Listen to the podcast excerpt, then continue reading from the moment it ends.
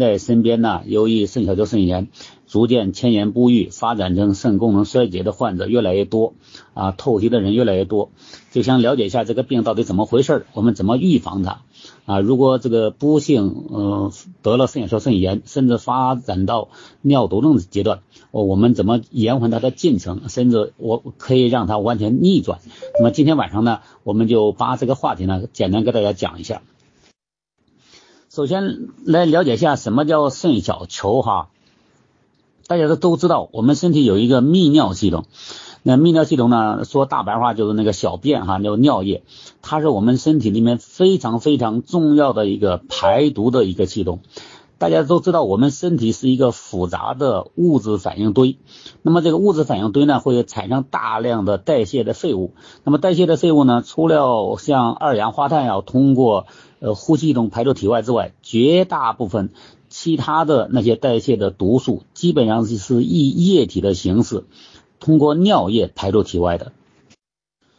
而这个尿液的生成及排除，就是我们肾脏的主要功能。而肾脏这个泌尿功能，主要落实到每一个肾小球上。那么我们人体呢，有两个肾啊，左右两个肾，只有极个别的人先天只有一个肾，绝大部分都是两个肾。那每一个肾脏呢，大概有一百万个左右的肾小球。那么什么是肾小球呢？啊，所谓的肾小球就是血管进入肾脏以后，在肾脏里面在那盘绕，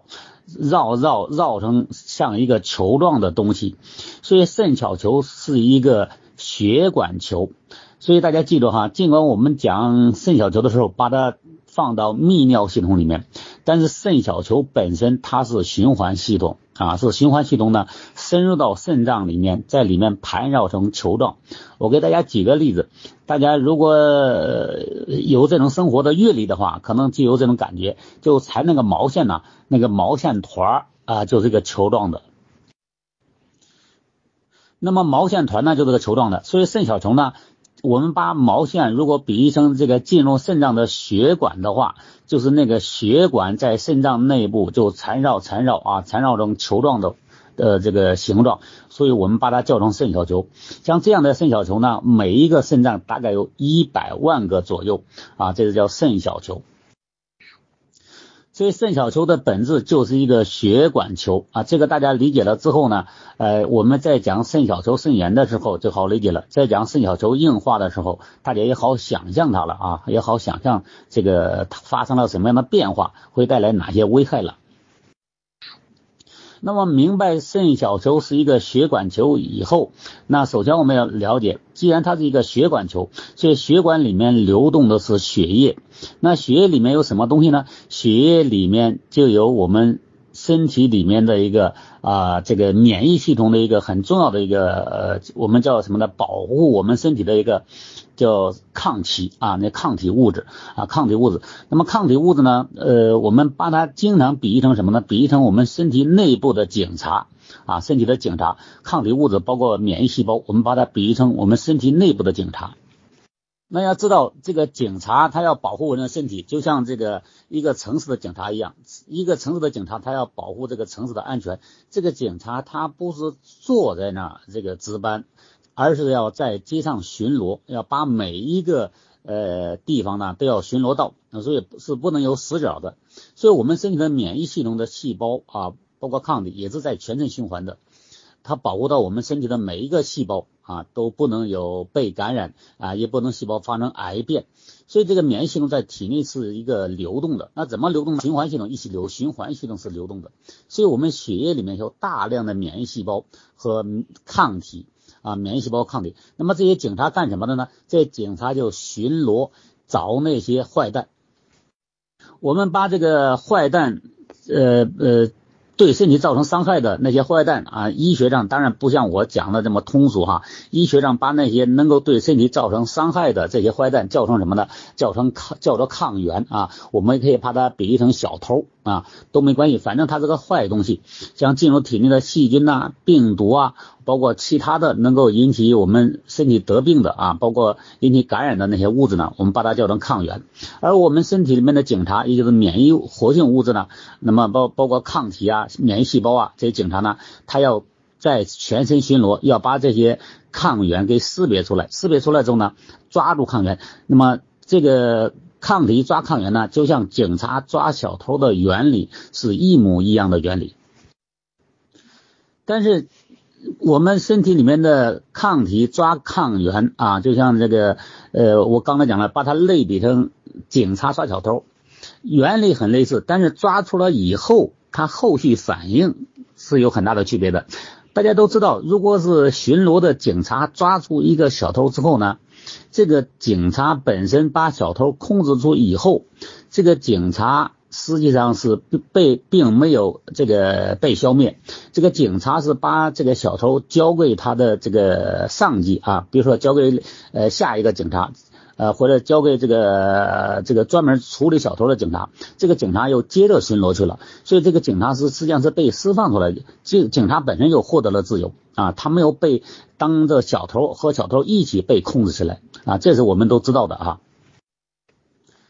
但是我们身体内部的那些抗体抓住抗原，也就是抗体就类似于警察，抗原类似于小偷。当我们身体里面的抗体抓住抗原以后。它是形成了抗体和抗原的复合物啊，叫抗原抗体的复合物，就类似什么呢？类似这个一个警察要铐住这个小偷，用手铐铐住小偷啊，但是呢，他是铐，大家知道这个手铐呢有两个啊，两个，他的一只手呢铐到小偷，一只手呢铐到自己。胳膊上了，是形成了小偷和和警察的这个呃连体啊，它是这样，所以警察这个小偷跑不了，警察也跑不了啊，所以这个形成了这样的一个呃呃复合体，我们叫抗原抗体复合物。那么当抗体抓住抗原之后呢，那么下一级免疫反应要把这个。抗原这个处理掉，处理掉的时候呢，因为它形成了抗原抗体复合物，所以处理它的时候呢，是把它们两个一起处理掉的啊。那么这时候和这个警察处理小偷的。区别啊，警察抓住小偷之后呢，是警察处理小偷，那么警察本身不会受损啊。那么下级呃上级警察来处理小偷的时候，也不会把这个谁抓住了这个小偷啊，把这个抓住小偷这个警察也一块当成犯人处理掉，这是肯肯定是不可能的啊，也不会这样处理。但是我们身体里面的抗体抓住抗原以后，就形成了抗体抗原的复合物。那么这个抗原抗体复合物呢，是被下级免疫反应一起干掉的。那么，如果这个抗原抗体复合物啊，也就是说抗体抓住抗原之后，下级免疫反应没有及时的把它把这个复合物处理掉的话，那么这个抗原抗体复合物呢，因为它在血液里面，所以这个随着血液循环呢，就有可能到处乱跑。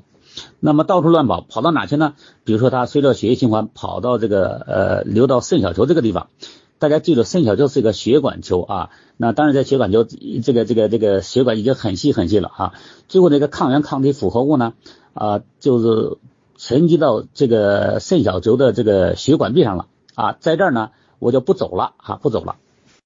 那么，这个抗体抗原复合物沉积到肾小球上以后，那么因为我们血液里面，大家记得还要还要。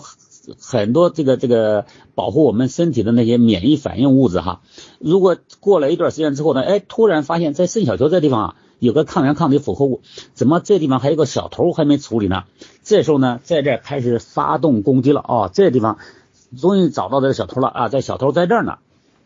就会发现发生什么情况呢？在这个地方开始发动免疫攻击，大家想想，这时候。在肾小球上发动免疫攻击的时候，实际上这个肾小球就变成什么呢？变成一个战场了。因为这时候发动免疫攻击的时候啊，是在肾小球上发动的啊。实际上本来我们的免疫反应要要把这个肾小把这个抗体抗原复合物给干掉，但是由于抗原抗体复合物沉积在肾小球上，因此下级免疫反应的时候。实际上，这个肾小球变成一个窝藏犯了啊！肾小球成为一个受害者了，肾小球变成一个免疫反应的战场了啊！那当肾小球变成一个战场了之后，那就会大家知道，在哪打仗哪地方的基础设施呢就会遭到破坏，所以这时候呢肾小球呢就会遭到严重的破坏。那么这个破坏是谁带来的呢？是我们自身的免疫攻击反应带来的。所以肾小球肾炎是一种自身免疫攻击性疾病。大家有没有听明白？实际上这个病是从哪来的呢？这个病是从最前面我讲的，实际上我到目前为止已经讲了两个免疫反应了。其中第一个免疫反应呢，是我们身体的，比如说抗体抓住抗原，那么抗原呢，比如说它这个细菌，它这个病毒啊，这是有毒有害东西，我们抗体抓住它，实际上这是一个免疫呃防御反应啊，是抗感染反应。但是形成抗原抗体复合物之后呢，没有及时的。被我们身体的下级免疫反应干掉啊，它沉积到肾小球之上，肾小球上以后啊，才被我们免疫反应发现，在免疫在肾小球上发动免疫攻击，所以肾小球呢变成一个窝肠粪被攻击的时候，这时候就变成一个自身免疫攻击性反应了。所以肾小球肾炎它不是一个感染性疾病，尽管它叫炎症，它而是一个自身免疫攻击性疾病。那么自身免疫攻击性疾病呢？大家知道，像我以前经常提到的类风湿性关节炎、强直性脊柱炎啊，包括红斑狼疮啊、肾小球肾炎，这都属于同一类，都叫自身免疫攻击性疾病。它们的原理都是一模一样的，尽管都叫炎症，但是和那个细菌感染的炎症是不一样的，它属于自身免疫攻击性疾病。正常组织、健康组织，这时候造成这个身体功能的受损，那这时候医院怎么治疗的呢？这时候医院治疗呢，他只能用免疫抑制剂，把自身免疫攻击的强度给控制住，把自身免疫攻击的强度降低下来，这样的话，对我们身体造成的损害呢就没那么严重，所以。这个医院的药物治疗完全是一种对症治疗啊，对症治疗。但是这个呃，这个为什么造成免疫攻击、自身免疫攻击？这个医院暂时解决不了，所以医院用的全都是免疫抑制剂，不管这药的商品名字叫什么，但它的原理都是把免疫反应的强度降下来。但是当患者用了这个免疫抑制剂之后，刚才讲了，因为免疫反应是保护人的健康的。所以用了免疫抑制剂之后呢，这个人的免疫免疫防御功能就下降了啊，就像一个国家或者一个城市的警察啊，最后这个呃都被这个约束了你的战斗力了。那当然了，你遇到敌人的话可能打不过，遇到小偷啊啊抢劫犯都打不过了，所以这个呢就容易得感染类疾病啊。当然，这个免疫抑制剂本身会带来很多其他的伤害，包括肿瘤的发病率就会上升啊上升啊，包括还有这个像其他药物那些这些严重的副作用。比如说股骨头坏死啊啊这些一系列的这个后遗作用，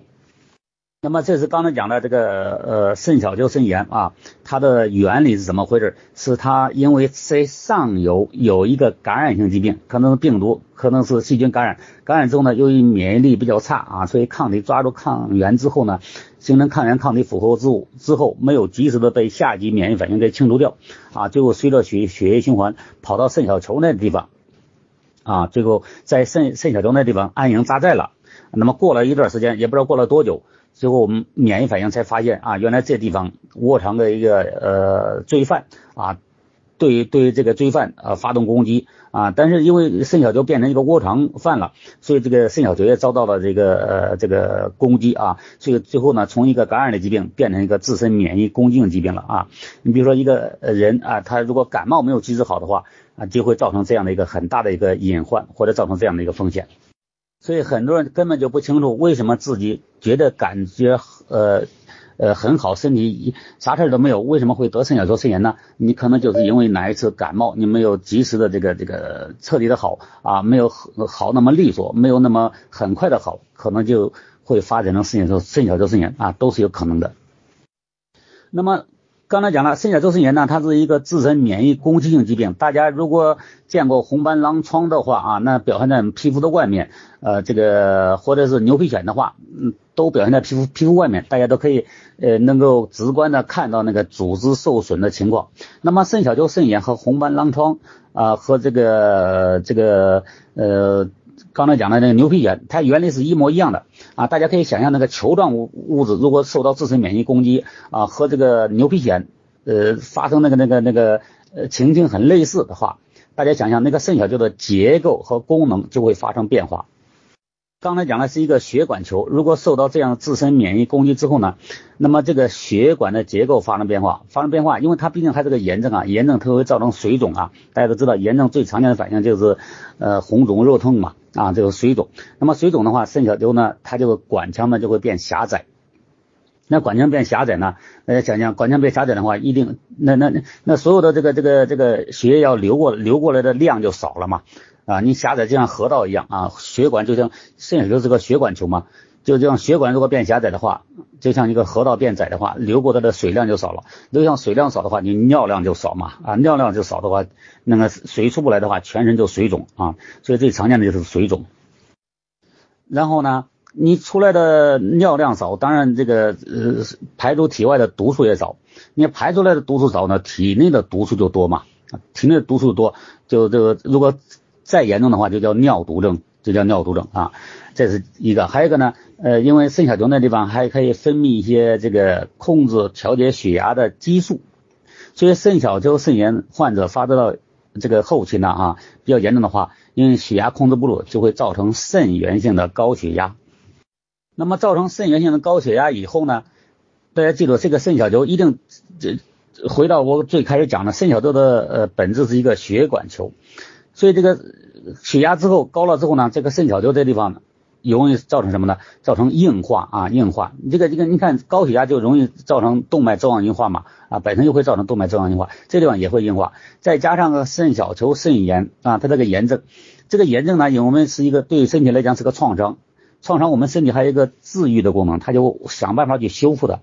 但是修复的时候呢，因为这个炎症本身没有完全这个这个消除，所以我修复着呢，它炎症这个反应着，修复着它反应着，所以这个肾小球肾小球本身呢也会进一步的硬化，最后造成肾小球的硬化。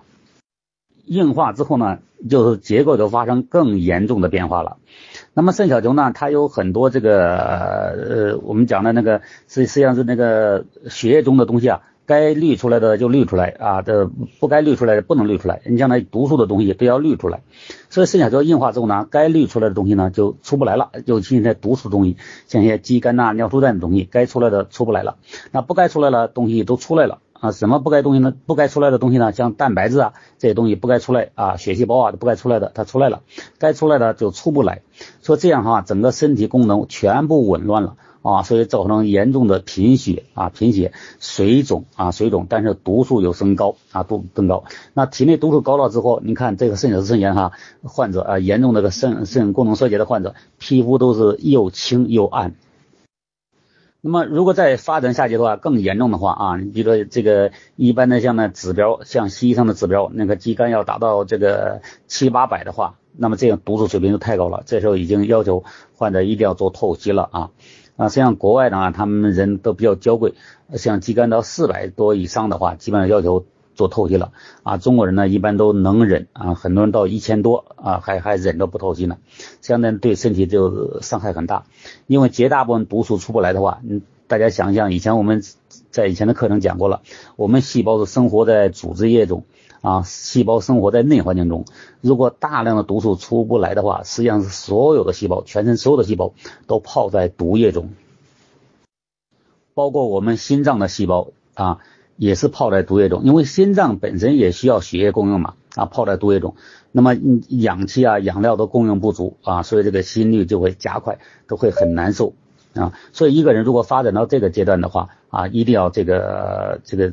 及时的去透析啊。那透析了之后呢，至少你缓口气儿啊，你你通过透析啊，你你这个肌酐、尿素氮那些毒素水平没那么高了，你可以用我们的方法去调理啊，你给一个喘息的机会。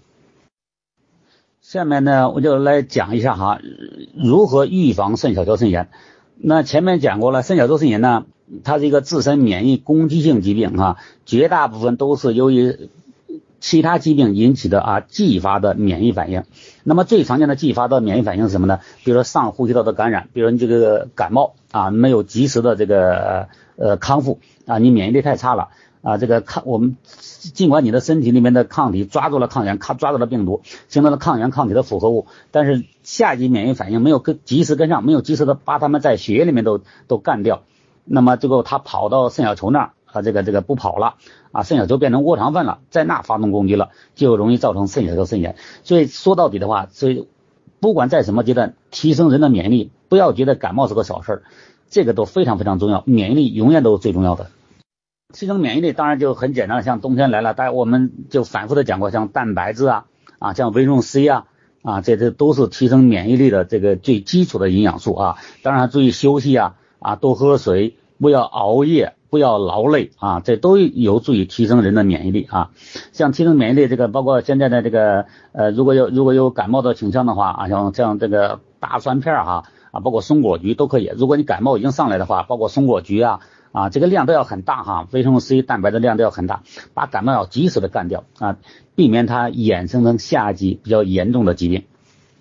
能发展成肾小球肾炎的话啊，肾小球肾炎的话，那怎么做呢？啊，如果是肌酐是正常范围内，在正常范围内啊，